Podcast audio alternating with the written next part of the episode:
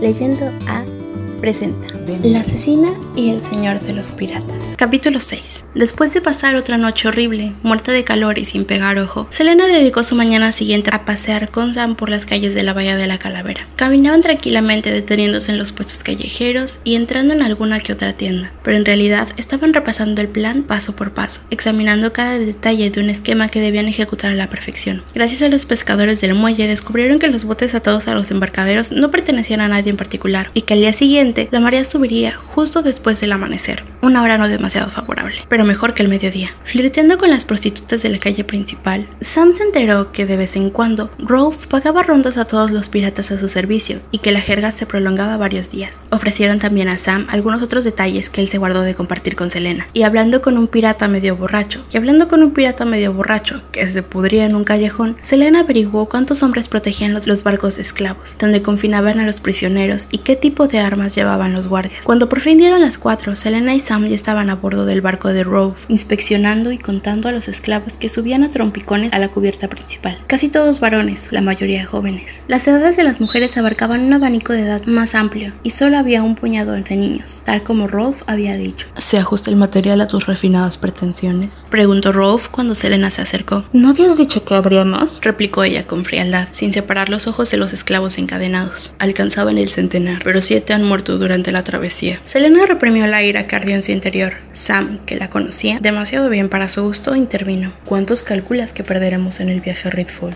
Su rostro apenas delataba emoción alguna, aunque los ojos marrones centellaban de rabia. Era un buen mentiroso, tan bueno como ella quizás. Rolf se pasó la mano por el cabello oscuro. Es que ustedes dos nunca se cansan de hacer preguntas. Es imposible calcular cuántos esclavos van a perder. Asegúrense de que tengan agua y alimento. Selena gruñó entre dientes, pero Rolf ya se acercaba a sus guardias. Los asesinos lo siguieron mientras los últimos esclavos llegaban a cubierta en pellones. ¿Dónde están los esclavos que vimos ayer? preguntó Sam. Rolf agitó la mano con ademán desdeñoso. Casi todos se encuentran en ese barco. Mañana zarparemos. Señaló una nave cercana y ordenó a uno de los capataces que diese comienzo a la inspección. Aguardaron hasta que revisaron unos cuantos esclavos. El hombre hacía comentarios sobre lo fuerte que era el de más acá o lo bien que se vendría el de más allá, cada palabra más repugnante que la anterior. ¿Me garantizas que este barco estará protegido? preguntó Selena al señor de los piratas.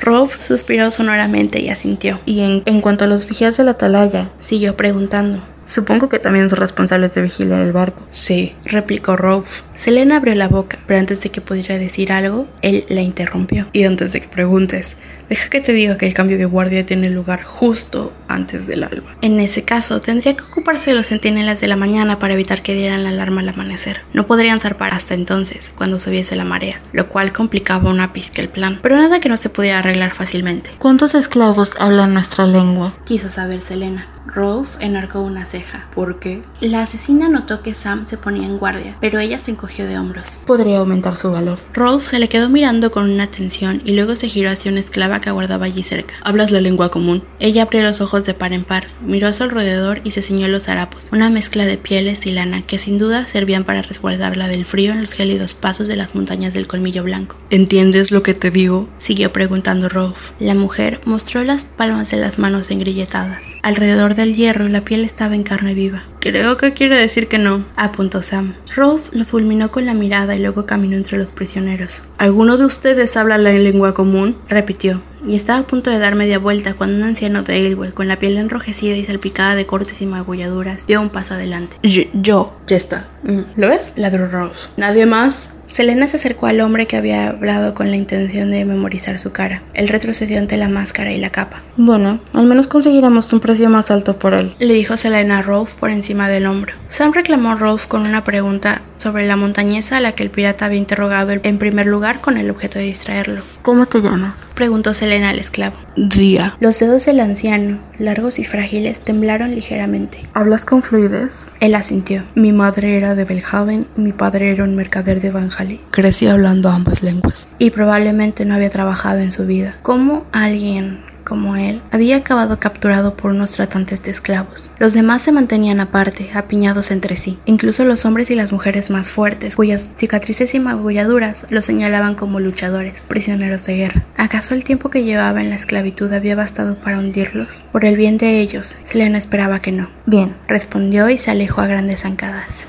Algunas horas más tarde, nadie advirtió, y si lo hicieron no les importó, que dos figuras encapuchadas ocupaban sendos botes y remaban hacia los barcos de esclavos que flotaban a varios kilómetros de la costa. Algunos faroles escasos iluminaban los cargueros, pero la luna brillaba lo suficiente como para que Selena distinguiese con facilidad el lobo dorado mientras se acercaba al navío. A su derecha, Sam remaba lo más sigilosamente posible hacia el Sinamor, donde estaban confinados los esclavos del día anterior. El silencio era su sola esperanza su único aliado, aunque las bromas del desenfreno ya envolvían el pueblo que dejaban atrás. No había tardado mucho en correr la voz de que los asesinos de Robin pagaban rondas en la taberna. Selena y Sam se dirigían ya hacia los muelles mientras piratas de todo el pueblo se cruzaban con ellos de camino a la posada. Jadeando en el interior de la máscara, Selena remaba con esfuerzo. No le preocupaba el pueblo, sino el vigía solitario que hacía guardia a su izquierda. El fuego que ardía en la derruida torre iluminaba apenas las catapultas y las antiguas cadenas que atravesaban la estrecha bahía de lado a lado. Si lo sorprendían, la primera alarma procedería de allí. Habría sido más fácil escapar en aquel momento, abatir la vigía, abordar los barcos de esclavos e izar velas, pero la cadena constituía solo la primera de una larga línea de defensas. Las islas muertas resultaban difíciles de navegar en la oscuridad y con marea baja navegarían unos cuantos kilómetros y embarcarían en un banco de arena. Selena recorrió la deriva los últimos metros hasta el lobo dorado y luego se agarró de un travesaño del casco para evitar que el bote chocase con demasiada fuerza. Sería preferible salir con las primeras luces del alba, cuando los piratas estuvieran durmiendo y la marea alta los ayudase